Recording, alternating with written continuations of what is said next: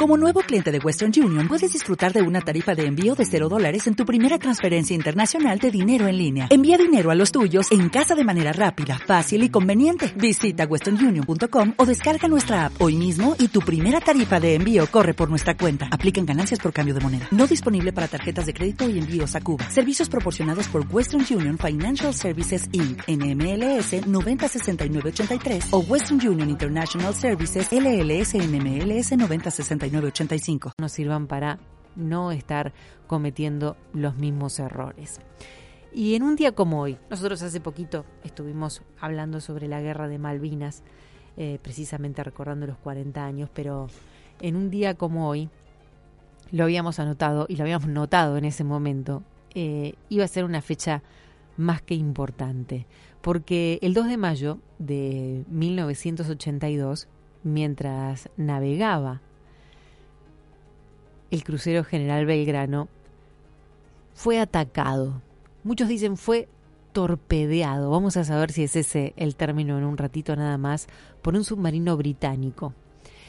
Y mm, si bien en el momento, como todo lo que ocurrió en ese tiempo y en esa guerra, no se hablaban las cosas o no conocíamos el mundo de la verdad, por suerte con los años recogiendo el testimonio de, los protagonistas, de quienes estuvieron allí, y después de quienes también se fueron animando a hablar, pudimos ir reconstruyendo la historia. Y mm, no hay nada mejor que tener los protagonistas que les cuenten, aquellos que se encargan de reconstruir esta historia, para poder tener esos testimonios. Vamos a hablar ahora con un historiador, un historiador de la Armada, que es capitán de navío retirado, Guillermo Spinelli. Le vamos a dar la bienvenida. Guillermo, muy buenas tardes. Mi nombre es Gisela Larsen. Bienvenido. Hola, buenas tardes, Gisela. Un gusto. ¿Le digo capitán o le digo Guillermo? Lo que te sea más cómodo vos. Bueno, bueno, vamos con capitán. A ver, después, después hago una ensalada y mezclo todo, pero vamos con capitán. No hay ningún problema. Bueno, primero te voy a preguntar, ¿cómo es que sos historiador de la Armada? Bueno, yo entré inicialmente como comando y una vez este, entrando de comando es todo aquel que eh, está en el mando de los buques, digamos. Entonces, una vez que ya estuve en ese en ese lugar, este, después estudié historia y fui, fui después al departamento de estudios históricos navales, donde los últimos años que estuve en la armada los pasé allí. ¿Y, ¿Y en qué año ingresaste vos a la armada? 1983, justo después de Malvinas. Ah, toda, la, toda la gente que a nosotros nos formó, nos formó, nos formó gente que era que había, que había participado de, la gesta y con las vivencias y con las experiencias de eso. Así que la verdad nosotros fuimos este, mamamos eso, mamamos. Claro, pensaba que a vos, que justamente te interesaba la historia ya desde entonces, eh, era sentarte a escuchar, porque eras, tenías ahí cátedras y cátedras para escuchar.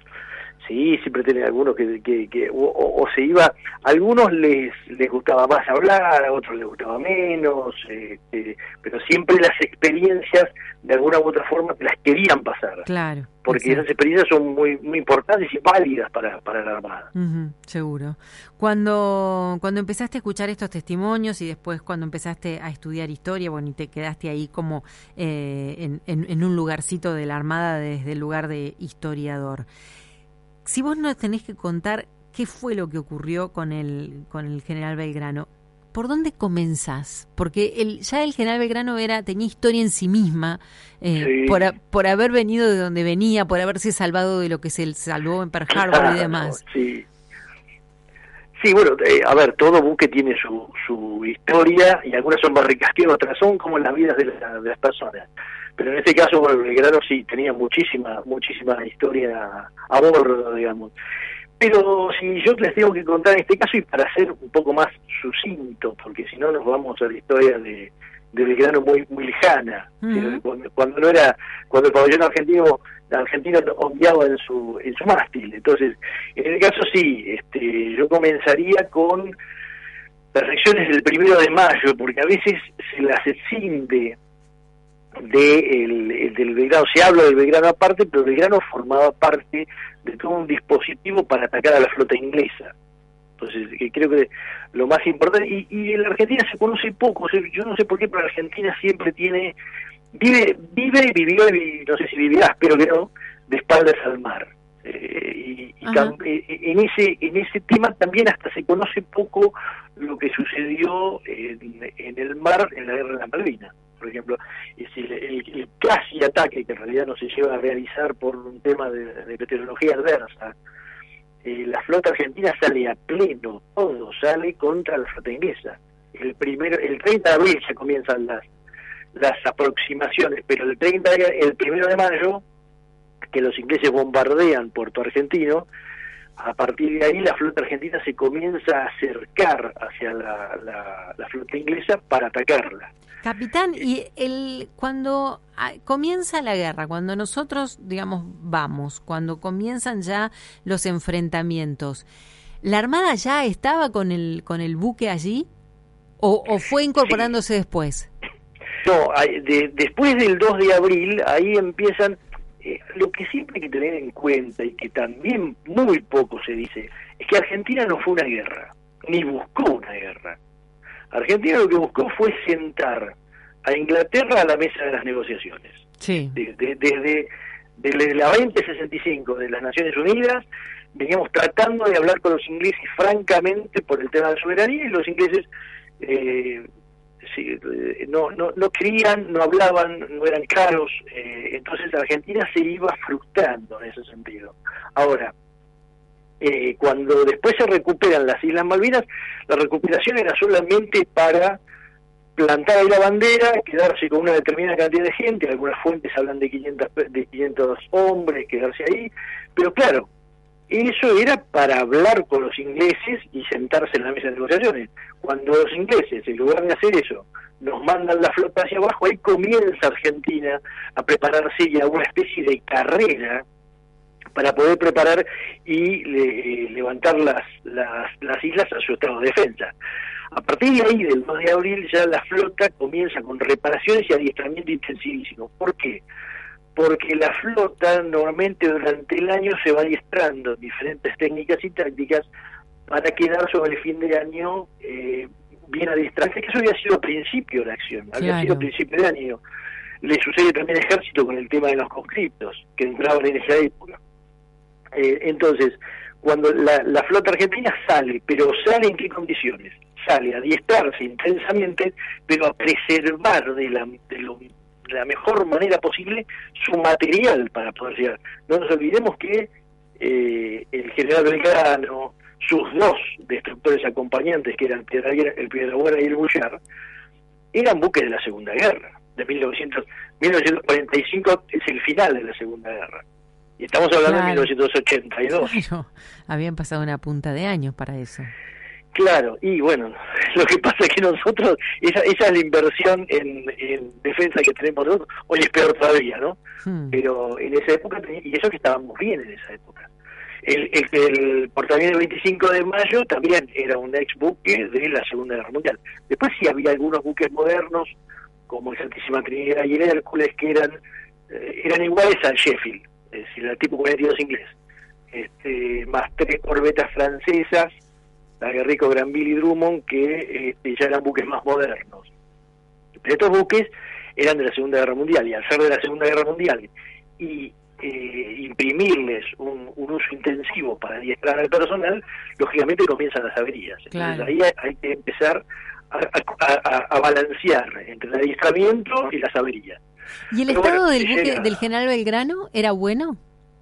Sí, sí, era bueno. A ver, era bueno. Era como para eh, ir al combate. Lo que pasa que eh, el, el, el, impacto de un torpedo es muy duro. Eh, es, es, es, es, es más complicado o más letal el impacto de un torpedo que el impacto de un misil. Ah. Hoy tenemos el ejemplo, por ejemplo, de el buque este, el, ruso, el Moscú, o el Mosca, como le dicen ellos, que lo hundieron hace unos días, son dos misiles. Ahora, ¿cuál, ¿cuál es el problema? El misil eh, va por arriba del agua, va y, va en el aire. Ahora, el torpedo va en el agua y la, explosión se transmiten mucho más íntegramente en el agua que en el aire. Y a su vez las averías que produce son de la obra viva, lo que se llama que va del buque debajo del agua. Entonces, al golpearme ahí, el agua entra y se hunde el, se hunde el buque. Fíjense que el, buque este que te acabo de comentar en Moscú tenía un tamaño similar al del Belgrano, 12.000 toneladas aproximadamente. Claro. Y a, y a ese lo hunden con dos misiles y al verano le pegaron dos torpedos, que es mucho, o sea, mm. te digo, mucho, mucho más letal el torpedo que el misil. Y en ese caso, al, al, a nuestro Belgrano le pegaron dos torpedos. Cuando vos nos estabas relatando recién lo del 30 de abril y el primero de mayo, sí. ¿algo les, les hacía pensar? Porque eh, está eso que nosotros no lo supimos tampoco en el, en el momento, o no, o no lo recuerdo que por lo menos se haya discutido, esto de la zona de exclusión, de hasta qué kilómetro podía estar y a salvo y hasta qué kilómetro no. No, pero lo que pasa es que la zona de exclusión es una es una, una declaración que hacen los ingleses, que nosotros por supuesto desconocimos, porque también aceptarle la, la zona de exclusión es darle, digamos, algo de donde tomarse para hablar de la soberanía también. Entonces nosotros también la zona de exclusión se, se, se dejó de lado y no, y no se le dio importancia. No es que no se le dio importancia, no se lo tomó en cuenta, lógicamente. Claro. Ahora, el, el Belgrano, como te digo, venía venía del, del, del ataque ese que se había intentado sobre la flota inglesa, pero finalmente, como no pudieron despegar los, los A4 desde el portaaviones porque no tenían suficiente viento, y a causa de la amenaza submarina se repliega la flota argentina sobre el continente. La única que, la única defensa que tenía la flota argentina eh, para los submarinos nucleares ingleses era la baja profundidad. Todo lo demás era casi imposible, no, no, no estábamos en capacidad de, eh, de enfrentar a los, a los eh, submarinos ingleses. Y es así que, bueno, después de ese casi ataque que no se lleva, que finalmente no se lleva a cabo, toda la flota se va y se recuesta sobre el continente. buscando protección antisubmarina. En ese, en esa navegación, en ese tránsito, es cuando al, al Belgrano le, le dan los dos torpedos. No nos olvidemos también que en ese momento estaban muy, pero muy avanzadas las eh, conversaciones del presidente del Perú, de Terry, con Argentina e Inglaterra. Y es más, hay conversaciones del mismo de Terry que después hablando con Galtieri, él dice, pero yo quería que esto, eh, porque lo primero que se hablaba era un, alto fuego. Claro.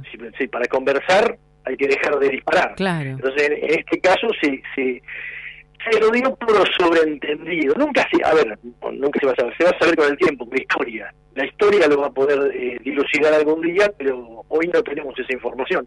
Si en realidad fue el hundimiento lo, lo hizo o lo provocó Thatcher para finalmente ir a la guerra, mm. o fue una maniobra de, de defensa de los ingleses porque finalmente el crucero tenía su peligro.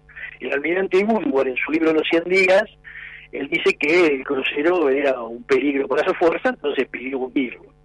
Pero bueno, e, esas son las fuentes que encontramos hoy en día, fuentes históricas de hoy en día. Claro, así como eh, estás relatando esto en este momento y hace unos minutos nos dijiste, bueno, en realidad la idea no era ir a la guerra. De eso también se empezó a hablar en los últimos años. En los primeros años, luego del conflicto, no se hablaba de eso. No, no. Bueno, pero ahí es porque actuaron otras, actuaron otras, otras consideraciones dentro de la Argentina. Claro. Dentro de la Argentina actuaron otras consideraciones que eh, llevaron a obviar partes de la historia que en realidad sucedieron. pero es como siempre digo, la mm. historia pone todo en su lugar. es, verdad, hay que darle tiempo. Mira, yo siempre digo lo mismo y, algunos me tildan de exagerado que lo puedo ser. Pero ¿cuál es la diferencia entre la batalla de la vuelta de Obligado y Malvinas. Y la batalla de la vuelta de Obligado la perdimos las dos, eh, las dos batallas las perdimos, o, bueno, en el caso de, de, Malvinas, digamos que es una guerra, pero el, enemigo era prácticamente el mismo, en la batalla de la vuelta de Obligado estaban los ingleses también, aunque también estaban los franceses, eh, y sin embargo tenemos en la batalla de la vuelta de Obligado nuestros billetes, eh, en el Día de la Soberanía, y Malvinas inicialmente se la tomó como una cosa vergonzante. Hmm. Entonces son cosas que la historia va a ir poniendo después en su lugar. Que eh, ya también yo este, tengo un pequeño trabajito hecho sobre cómo nos ven desde fuera. Sí. Porque para buscar un poco de objetividad uno tiene que irse irse del país, digamos. Y, es, es emocionante escuchar y, las, las declaraciones eh, sobre cómo actuaron las Fuerzas Armadas Argentinas en, en Malvinas. Bastante, pero desde fuera, ¿no? Lógicamente. No desde adentro. Está, y no está... Qué buen punto. Eh, está la, la, la, carta de Pierre Osterman, está la carta de un coronel norteamericano llamado Pitt, este, los mismos ingleses, pero los mismos ingleses que uno puede decir, bueno, eh, elevan la categoría de su enemigo para elevar la propia, pero en realidad lo que dicen los ingleses y a todo nivel, oficiales o oficiales, hay, hay, hay, hay relatos ingleses donde hablan de la bravura y de, y de los pilotos argentinos, hmm. eh, hay profesionales norteamericanos como Robert Shayna o, o Howard P. Hughes, que son de, navales, que dicen la flota argentina estuvo correcta en retirarse a, a, sus apostadores y sin embargo uno sigue escuchando hoy en día eh, gente que critica el retiro de la flota argentina al continente. Yo no, sé qué pretende, parece que, que, que querrían que hundieran todos los buques. No, seguramente deben, no, había mucho más para hacer. Deben faltar leer algunas hojitas o, o, reconstruir algunas hojitas para todos nosotros, porque no todo el mundo hace esa reconstrucción en el mismo tiempo.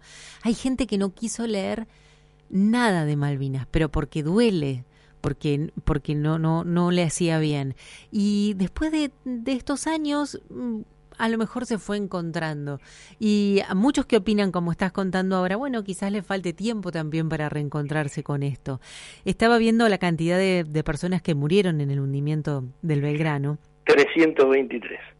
Y es casi eh, un, dato que a mí me impactó porque era, era como poner el, el, número de la cantidad de gente que se murió en la guerra, en, en Malvinas, y decir que la mitad eran del Belgrano prácticamente.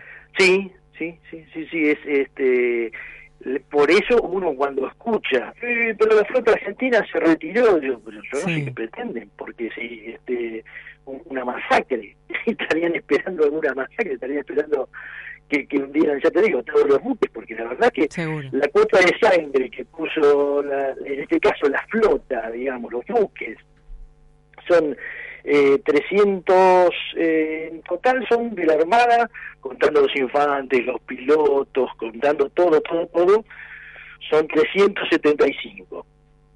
Hmm. Si vos después eh, comparemos, por ejemplo, a ver, no es para menospreciar ni para es simplemente para eh, avanzar como avanza la historia comparando. Mostrar exactamente claro mostrar. es mostrar. no, no no es para menospreciar por supuesto ni la bravura ni la valentía ni, mm. ni, lo que hicieron ni los méritos que tienen no seguro. la armada por ejemplo 375 hombres perdió la fuerza aérea 55 fuerzas de seguridad 9 ejército argentino 195 y marina mercante 16 claro. Entonces vos ves que la gran mayoría de gente perdida, a ver, es lógico porque es una isla también, es un territorio Seguro, claro, claro. las bajas son más fuertes del lado de, de, la, marina, de, de los buques. Estoy, también, este, estoy quedándome sin tiempo, pero no me quiero ir sin preguntarte esto y si querés lo conversamos otro día. Oh, el hundimiento del Belgrano, el hundimiento del Belgrano, ¿marcó o aceleró los tiempos para lo que fue el resultado final? No. No, el, el hundimiento del Belgrano finalmente lo, que logró fue, eh, a ver, en realidad no fue solamente eso, porque es, también, es, bastante complejo todo, viste que las cosas si no se hacen complejas se pierden mucho los detalles. Entonces, en este caso, yo también estoy haciendo un trabajo sobre el tema de la fruta argentina, por qué se retiró luego. Algunos dicen se retiró porque hundieron al Belgrano. No, no fue tan automático. El otro problema era que los altos mandos de la Armada estaban sumamente convencidos que los satélites norteamericanos le estaban entregando información tiempo real a la flota a la flota inglesa. Y como yo ya te digo, uno eh, puede nosotros no podíamos enfrentar los submarinos nucleares ingleses.